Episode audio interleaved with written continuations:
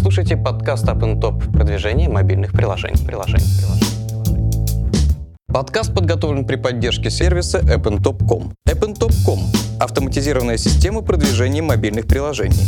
Весь мировой спрос и предложения. Запуск компании в три клика. Бесплатные семинары и вебинары. Тематическая рассылка. Аналитика по вашим конкурентам. Здравствуйте, друзья. Меня зовут Анар Бабаев. Вы слушаете подкаст AppnTop продвижение мобильных приложений. И у меня сегодня в гостях Роман Белодед, компания «Елегион». И тема нашей сегодняшней передачи – как создать студию разработки приложений. Ну, такая образная тема. На самом деле мы вообще будем про разработку разговаривать. Роман, привет. Привет, Анар. Справка о госте. Роман Белодед, генеральный директор компании «Елегион». Родился в 1983 году в Харькове. Учился в Донецком национальном университете на кафедре прикладной математики. Работать начал с конца второго курса. Любит читать. Также любит пешие и велопоходы по горам, любит спорт, сейчас готовится к полумарафону. Смотри, я подводочку сейчас, как обычно, перед каждой передачей. Подводка следующая. У нас хоть подкаст называется «Продвижение мобильных приложений», но хочется и про, собственно, разработку тоже поговорить, и мы этому практически не уделяли внимания. Сейчас этот пробел мы постараемся устранить. Первый вопрос у меня, знаешь, какой? Почему ты, ну и твоя компания пошла в сторону заказной разработки? Почему вот это направление выбрали? Ну, это, собственно говоря, единственное направление, которым мы занимаемся. Вот компания как 9 лет назад появилась, начала заниматься заказной разработкой, так и продолжает заниматься.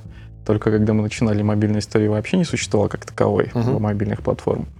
Мы были там ближе к классическим аутсорсерам, которые занимались enterprise разработкой. Там у нас были клиенты, да и по сегодняшний день остаются американцы, немцы, для которых мы писали различные системы медиков, там, для автопрома и так далее. Uh-huh. А вот с момента появления мобильных платформ вызвало некоторый интерес, как сами устройства, так и операционной системы, что с этим можно делать, как с ним бороться, как с ним дружить. Там занимались и перепрошивкой первых версий андроидов, например, с тем, чтобы заставить какую-то штучку заработать. Вот, появился большой интерес, и компания начала потихоньку менять позиционирование свое и, в общем-то, реализовывать этот интерес в виде каких-то проектов заказных. Ну и на сегодняшний день там мобильное направление является там фактически единственным, которое существует в компании, и это заказная разработка. Хорошо. А если вот смотри, сколько можно на этом заработать? С точки зрения это вообще рентабельно, отбивается? Если у меня просто в свое время была своя ну, веб-студия, которая вроде как к мобильной разработке не имеет отношения, но я хорошо помню мои мучения. То есть все время балансируешь на грани рентабельности, очень тяжело кормить постоянно команду и так далее, и так далее. То есть куча-куча разных проблем. Удается ли тебе, как сказать, сводить концы с концами, или это даже довольно прибыльное направление? Удается сводить концы с концами, но, наверное, я так рискну предположить, что перечень сложностей, которые есть там в аутсорсинговом бизнесе, вне зависимости от направления, он один и тот же. Uh-huh. И те проблемы, с которыми ты сталкивался там какое-то время назад, они плюс-минус остались те же на сегодняшний день. Да, наверное, сейчас э, направление конкретно по мобильной разработке может там быть более рентабельным, но кассовый разрыв там стандартная проблема, что после то есть заплатить за зарплату в январе, вот это в да, августе. Ну да, то есть там клиент приходит, говорит, там готовы начинать завтра, а вот договор мы будем согласовывать два месяца, ну вот большая компания, вот и у нас постоплата. То есть как бы там полгодика, полгодика нужно на проекте поддержать кассовый разрыв. Готовы, не готовы. Это стандартная история достаточно, особенно когда начинаешь работать с достаточно крупными клиентами. И с этим приходится там жить, мириться, бороться. Сложности, конечно, есть, а зарабатываем достаточно стабильно. Ну, вот по итогам предыдущего года оборот составил порядка 60 миллионов рублей. Вот О, в, этом, в, в этом году должен быть больше. Пока не буду давать прогнозы какие-то. Здорово. Подскажи, пожалуйста, ну вот вы застолбили какие-то места, потому что вы начинали, когда этот рынок только-только становился на ноги, а сейчас уже вот там, судя по тому, сколько у нас компания этим занимается, уже как так или иначе полян потихоньку начинает заполняться. И вот, э, допустим, вот нас слушают начинающие разработчики. В каком направлении им вообще копать, если они хотят именно разработкой заниматься? Может быть, какая-то есть узкая незанятая ниша? С позиционированием как быть? То есть как от конкурентов отстроиться сказать, вот я Вася лучше, чем Петя, потому что? Что посоветуешь? Да вещей много, которых можно заниматься, каким образом отстраивается. Там, сейчас последний тренд фактически, там, Beacon, например, появился. Вот сейчас новая версия iOS 8 появились HealthKit, под которым еще ничего фактически нет. Можно пытаться заходить в такие, то есть мобильные ниши, но достаточно узкие.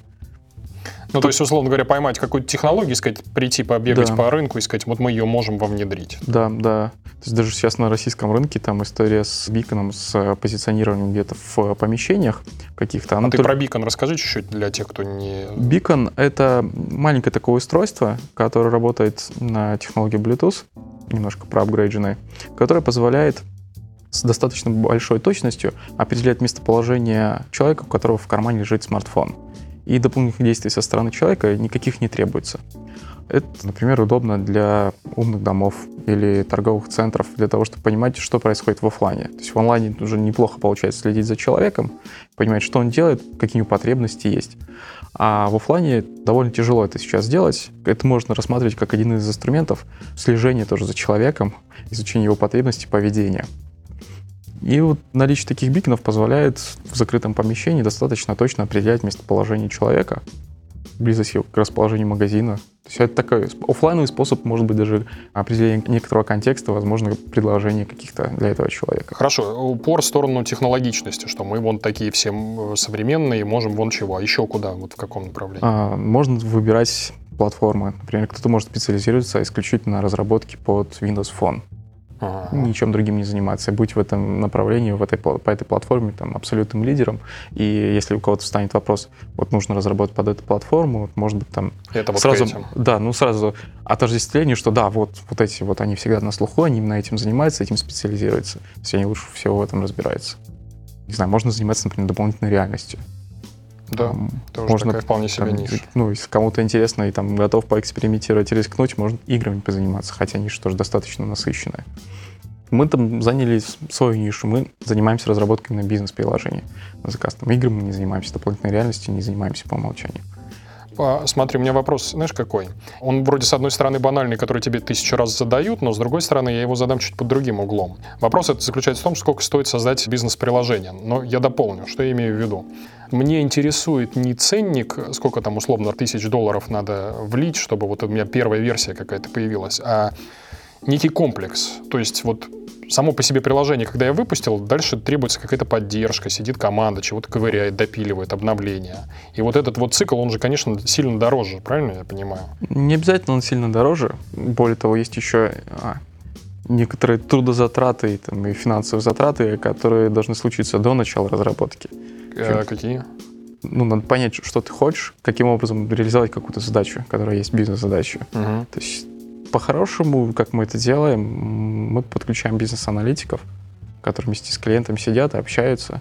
А у них есть То есть вы не делаете приложение ради приложения, вы пытаетесь какое-то более... Да, безусловно. То есть это главное, одна из главных задач, в общем-то, у бизнеса как минимум прописаны требования какие-то верхнеуровневые, которые а, они А хотят. сколько такой консалтинг может стоить? Вот сидит такой бизнес-аналитик, я его хочу арендовать на месяц, чтобы он побегал у меня, посмотрел бизнес-процессы и написал Мгм. мне некое ТЗ, что мне вот такая штука нужна. Ну, в абсолютных цифрах э, Это тоже... сотни тысяч рублей, миллионы. Скорее сотни тысяч рублей, да. А, ну, по крайней мере, у нас. Ага. А, можно привести не в абсолютных цифрах, а в относительных. Например, там порядок разработки ну, вот некоторого этапа аналитики, там, проектирования интерфейсов занимает там 10-20% э, бюджета всего проекта. Мгм. Вот, и если мы рассматриваем большое бизнес-приложение, то вот у нас случается под так приблизительно. Ну, ему, наверное, вилку стоит назвать. Вот если сейчас какая-то компания, пусть это будет средний бизнес, выходит на поляну и хочет сделать, там, не знаю, приложение для там, клиент-банк свой какой-нибудь или еще что-то вот в этом духе. Какую ему вилку озвучивают, порядок цен? Опять же, это десятки тысяч долларов, сотни. Обычно из воздуха просто какую-то оценку не дают, а отталкиваются от потребностей каких-то, хотя бы те же верхнеуровневых требований, которые могут быть там на листочке А4 сформированы или там устно оговорены на первой какой-нибудь встрече. Тогда можно делать хоть какие-нибудь оценки, хотя бы используя метод 3P, палец по потолок. В случае банков понятно, что речь идет на миллионах рублей. Мгм. Вот. Там все сложно, долго, забюрократизировано. Нужно там обеспечить должный уровень безопасности данных пользователей, Мгм. должный уровень безопасности работы систем айтишных, проинтегрироваться и так далее. Заставить все эти ну, энное количество систем, то есть на стороне банка работает не одна система, а обычно десятки, а то и сотни. Между собой они как-то должны быть заинтегрированы, как-то должны быть реализован механизм взаимодействия в мобильном приложении с этими системами и так далее. То есть это достаточно трудоемкий процесс, э, и с точки зрения менеджмента он сложный, непростой. Организация совместных работ. И Ну да, работает бюрократия обычно- продавлена. Да, много бюрократии, и работают две команды, реально полноценно две команды. Работают на стороне клиента достаточно большая команда. Причем у вас здесь положение, оно достаточно сложное, потому что у вас оплата какая-то сдельная, это же не сидеть там.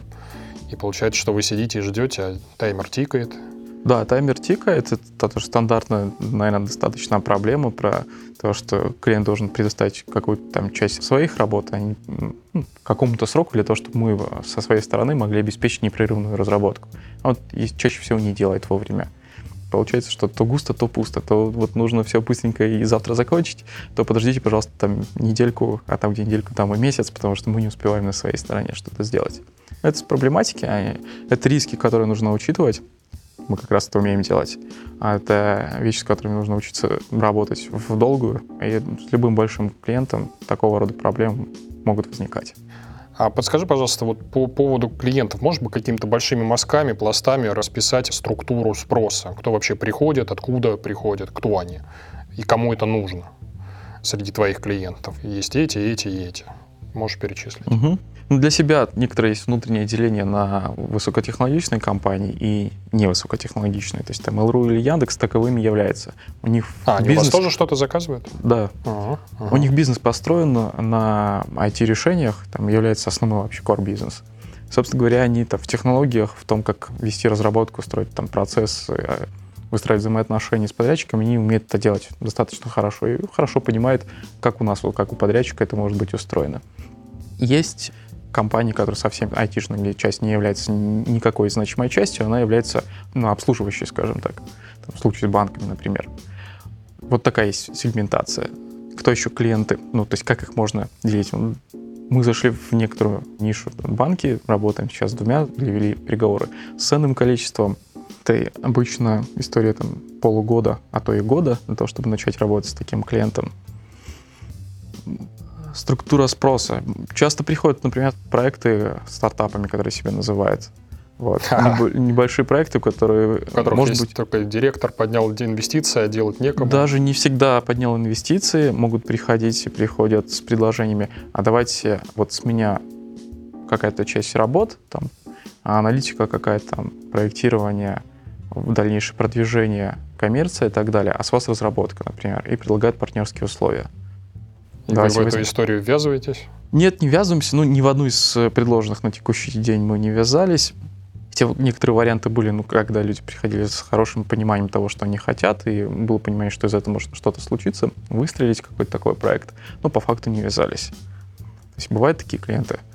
А подскажи, пожалуйста, а почему вот вы с игровиками не работаете? Если с Mail и с Яндексом удается сотрудничать в, бизнес-направлении, то точно так же может прийти какая-нибудь, э, не знаю, паблишер, издатель, который вам поручит, скажет, давайте игру делать. Почему в этом направлении не идете? Тоже деньги. Да, тоже деньги, если смотреть даже на рынок тех, кто зарабатывает деньги непосредственно через разработку приложений в игровых там, Store, то это приблизительно 90% вообще денег во всем Apple Store.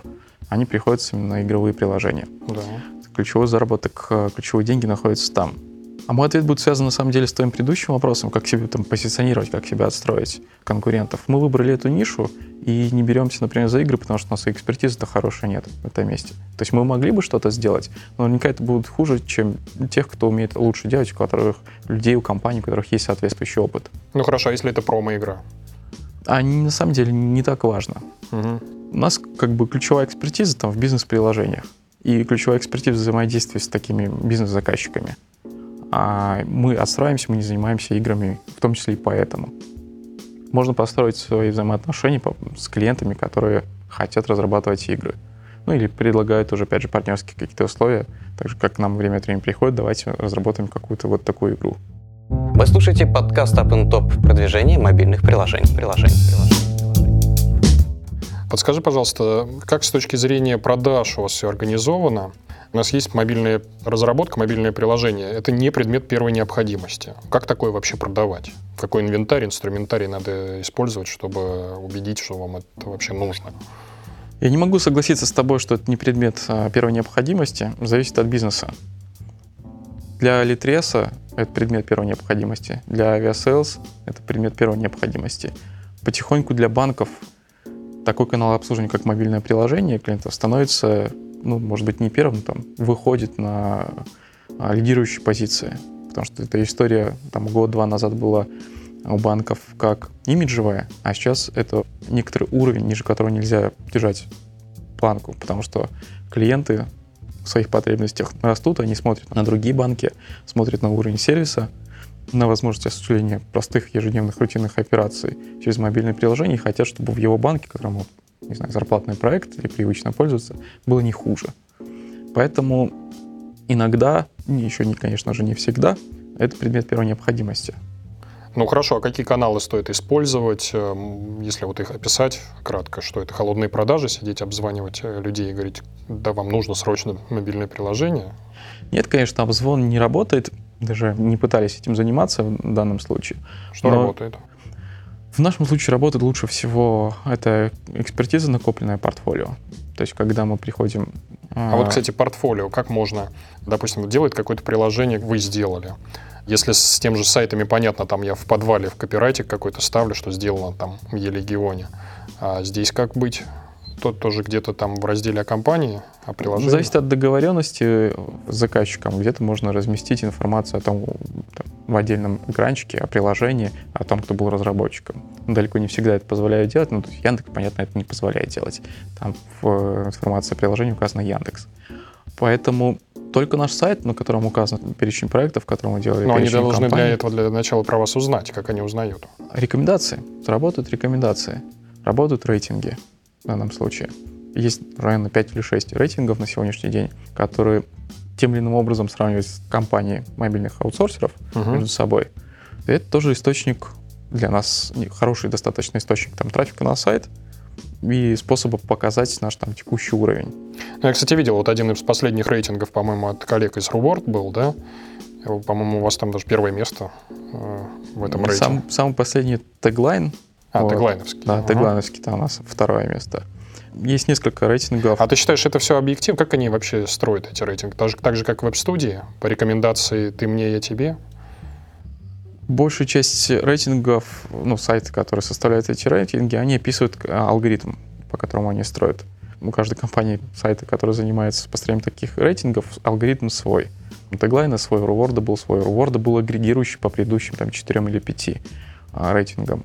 У теглайна было порядка там 8 или 10 критериев, по которым происходила оценка uh-huh. компании. Скоро планируется CMS-магазин выпустить свой рейтинг у них там свои способы оценки и так далее. Но они довольно объективны, да? То есть стоит ли заказчику на них ориентироваться при выборе подрядчиков? Ну, поскольку для каждого рейтинга существует своя система координат, в рамках которой производилась оценка, то чтобы сделать максимально объективный выбор, нужно посмотреть сначала на точку отчета, на эту систему координат, каким образом строился рейтинг, потом посмотреть на топ, ну, топ 5-10. Чаще всего потенциальный заказчик так и делает. Он смотрит, ну, находит какой-нибудь рейтинг, там делает осечку, например, топ-10, и начинает общаться с, с этим топом, смотреть, кто как а, себя ведет, договаривается о встречах, смотрит, кто готов делать первые шаги бесплатно, кто готов идти, ну, приезжать на встречу и общаться, показывать. Кто-то вообще не отвечает, и такое бывает даже из топ-10. А подскажи про бизнес-процессы. Как у вас все устроено с точки зрения вот бизнес-логики? Сильно ли это отличается от работы какой-нибудь крупной веб-студии, к примеру? То есть или это какой-то схожий процесс? Наверное, схожи. Технологии производства похожи. Наша компания закрывает полный цикл разработки, начиная от аналитики. Мы там для себя и для клиента выделяем некоторую этапность работ. Некоторые этапы могут делаться последовательно, некоторые параллельно. Но это аналитика, проектирование, дизайн, разработка, тестирование, выкладка в стор и дальнейшая поддержка. Есть сопровождение пострелизное, есть техническая поддержка. А иерархия у вас как построена? Она вертикальная или это что-то такое, что модно нынче, горизонтальные? Иерархия, ты имеешь в виду структура компании? Внутри, да. Наверное, ближе к классике. То есть у нас есть топ-менеджмент, есть руководитель проектов и есть проектные команды. И есть еще отделы там, дизайна, отделы тестирования. Отдельно там существуют как отделы. Угу. У тебя, наверное, есть проблема с кадрами. Она присутствует. Она у всех есть, да. Как ты и где ты их ищешь? То есть какой инструментарий ты для этого применяешь? Вот набор это, это и это, что из этого работает. Можно ли выращивать кадры внутри компании, брать прям с улицы человека там или из смежной отрасли и с нуля его всему учить? И как ты борешься с хантингом? Да, проблема с кадрами является ключевой для нас. В последнее время несколько человек ушло из компании, ушли в другие компании. Чаще всего это продуктовые компании. Вот, людям стало интересно позаниматься некоторым продуктом, быть причастным к чему-то большому, там, с громким именем, с многомиллионной аудиторией и так далее. К сожалению, с этим трудно бороться, и хорошие инструменты, которые есть, мы пытаемся их использовать и используем. Просто мотивация, атмосфера внутри компании, возможность переключаться с проекта на проект, потому что для некоторых людей комфортно работать на одном проекте долго, а для некоторых наступает достаточно быстро период, когда человек начинает уставать, ему начинает надоедать, ему хотелось бы переключиться. Там, в случае с аутсорсом это делается легко. Один проект заканчивается, можно переключаться на другой. Второй заканчивается, можно переключаться на третий. Там в течение года может быть несколько проектов. В случае с компанией, которая занимается продуктом, одним ключевым, такой возможности нет. Ну вот смотри, все равно приходит какой-нибудь Яндекс, да, там, или Mail, или еще, неважно, какой-то крупный большой игрок, и получается, что ты для него становишься такой кузницей кадров. Так Вырастил есть, да. Любая аутсорсинговая компания, которая обладать там достаточным штатом квалификации технарей, технических специалистов, разработчиков, тестировщиков, там, дизайнеров, да, она является кузницей кадров в нашем реальном мире для более крупных компаний. А ты не пробовал такой вот метод, мы у себя его применяем, когда у тебя разработчики сидят условно не в Москве и Питере, да, а где-то распределенные по регионам, и они, до них просто руки того же Яндекса или Мейла не доходят физически, потому что брать человека где-то там на удаленке, как его отслеживать, как его с точки зрения учета бухгалтерского, а тут ты такой вылезаешь и говоришь, что живи в своем Таиланде или в деревне или еще где-то, лишь бы э, работал. Срабатывает этот трюк? Да, срабатывает. Мы именно так э, два с половиной года назад э, создали филиал наш разработческий в Краснодаре нашли, ага. смогли найти людей. А там никого больших нет, да?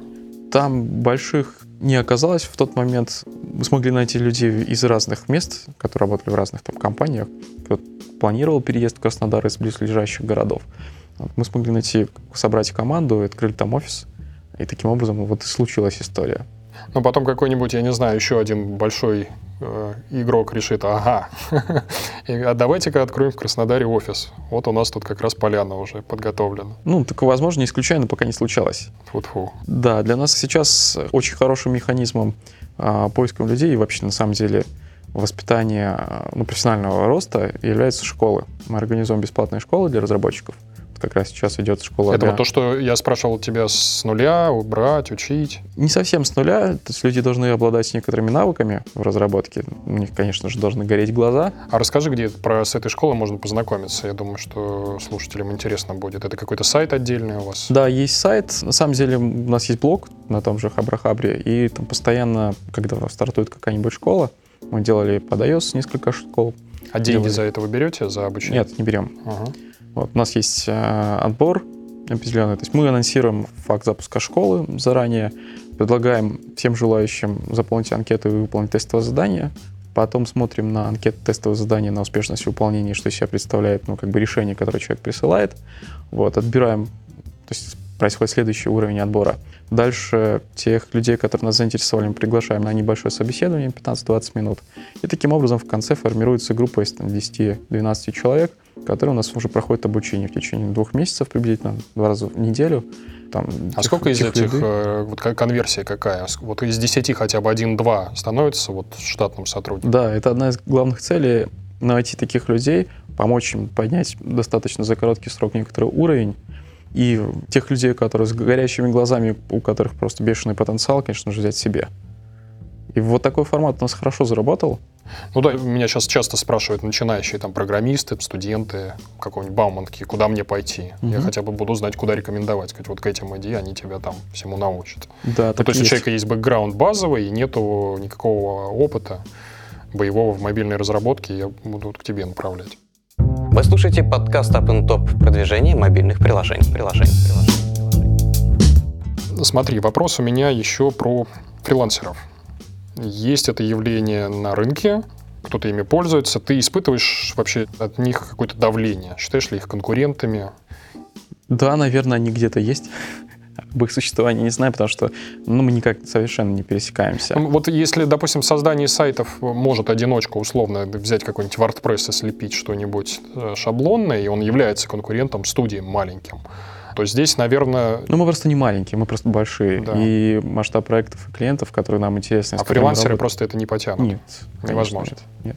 То есть им все равно компанией надо да, становиться. Конечно, там помимо технической реализации проекта есть потребность у бизнеса некоторых гарантий, кто будет это делать. То, что он не исчезнет, как минимум, там завтра. Ну и вообще способен ли. Те проекты, которые мы делаем, там команды там, от 3 до 10 человек могут быть. Понятно, что фрилансеры в одни руки не справятся с такими задачами. Это команда разработки может быть 10 человек, а на все им за весь период проекта там могут быть и 20 человек поработать, потому что разные специалисты, аналитики, тестировщики, разработчики, проектов и так далее.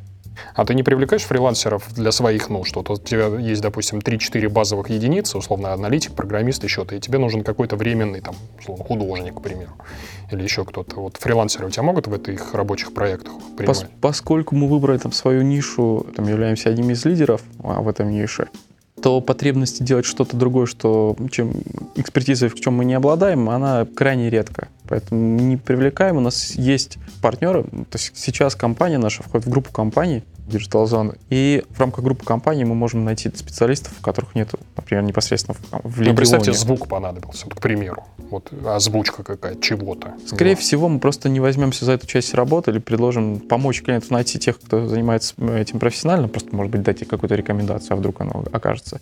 Но мы не будем брать это на себя, эти обязательства. Мы не являемся профессиональными, зачем нам за это браться? Позиция достаточно простая, нужно уметь говорить «нет». Вот мы не умеем, не знаем и не хотим, нам неинтересно. То есть мы не будем этим заниматься. А давай поговорим про, про дополнительные услуги. Я в свое время, ну и не только я, вообще все те, кто занимался в там, нулевых годах разработкой, пришли к выводу, что сама по себе разработка прокормить просто физически не может. И начали придумывать дополнительные услуги разные. Ну, понятно, поддержка и еще что-то, там комплекс, набор услуг. В мобильном направлении вот что может являться доп. услугами? Например, если говорить о стартапах, то или проектах, которые там начинают и могут себя называть стартапами, это продвижение чаще всего. Речь идет о нем, том, когда запускается продукт, что с ним дальше делать. Ну, вот он появился в магазинах приложений.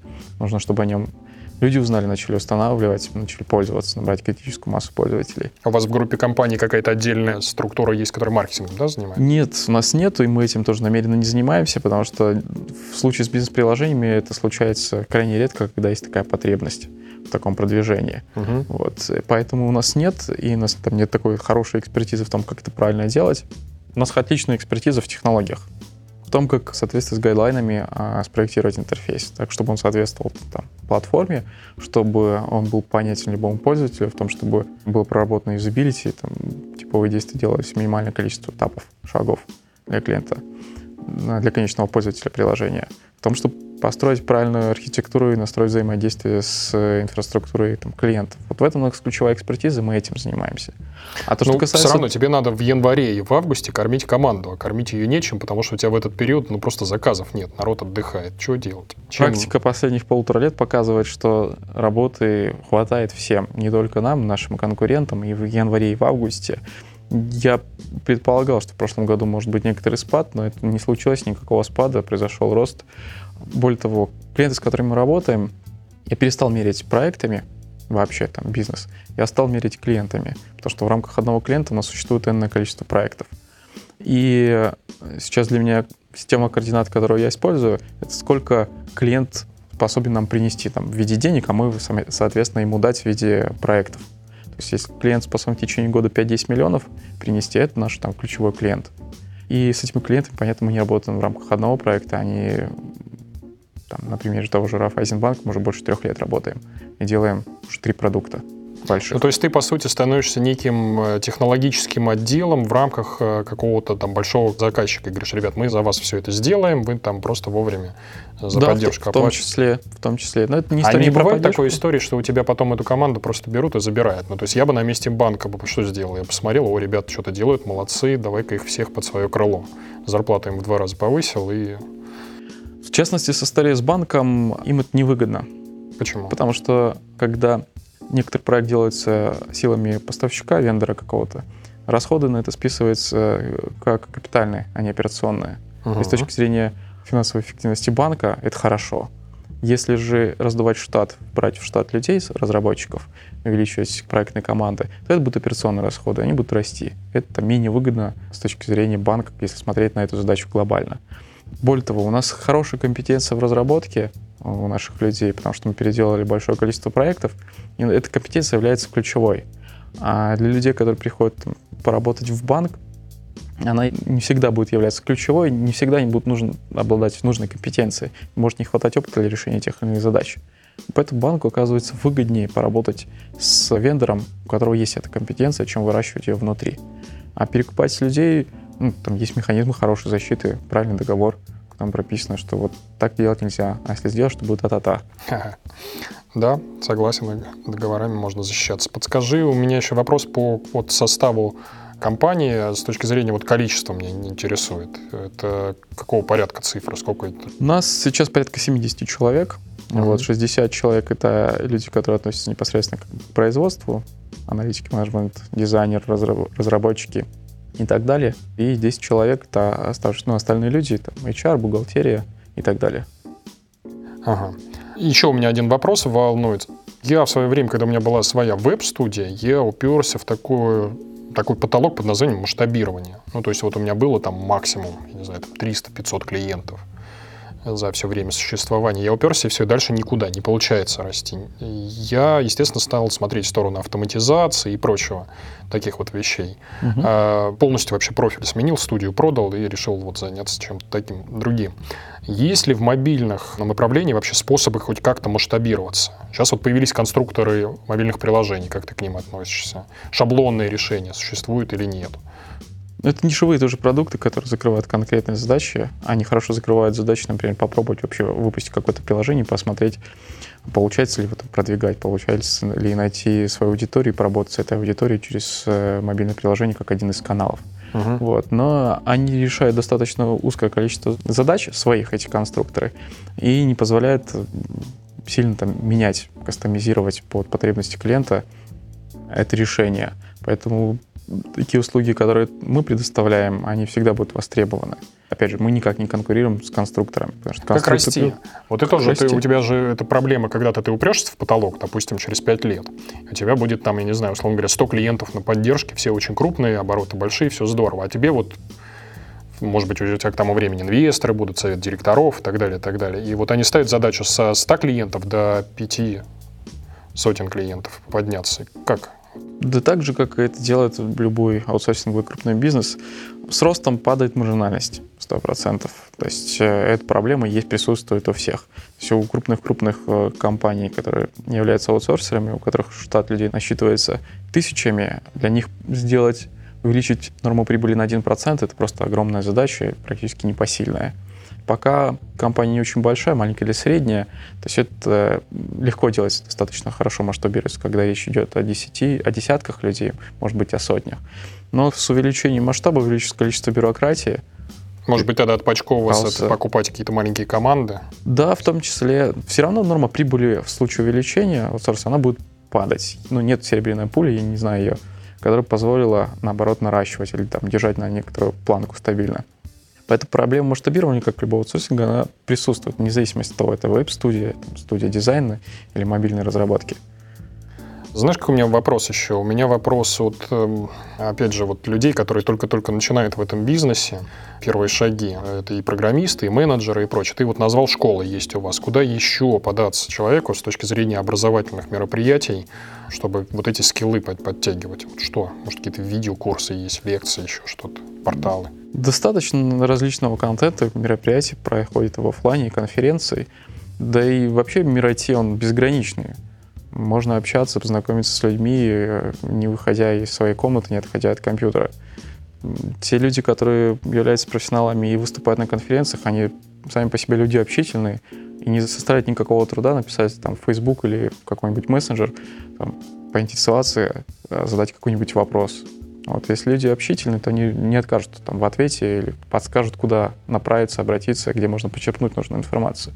Возможности безграничны.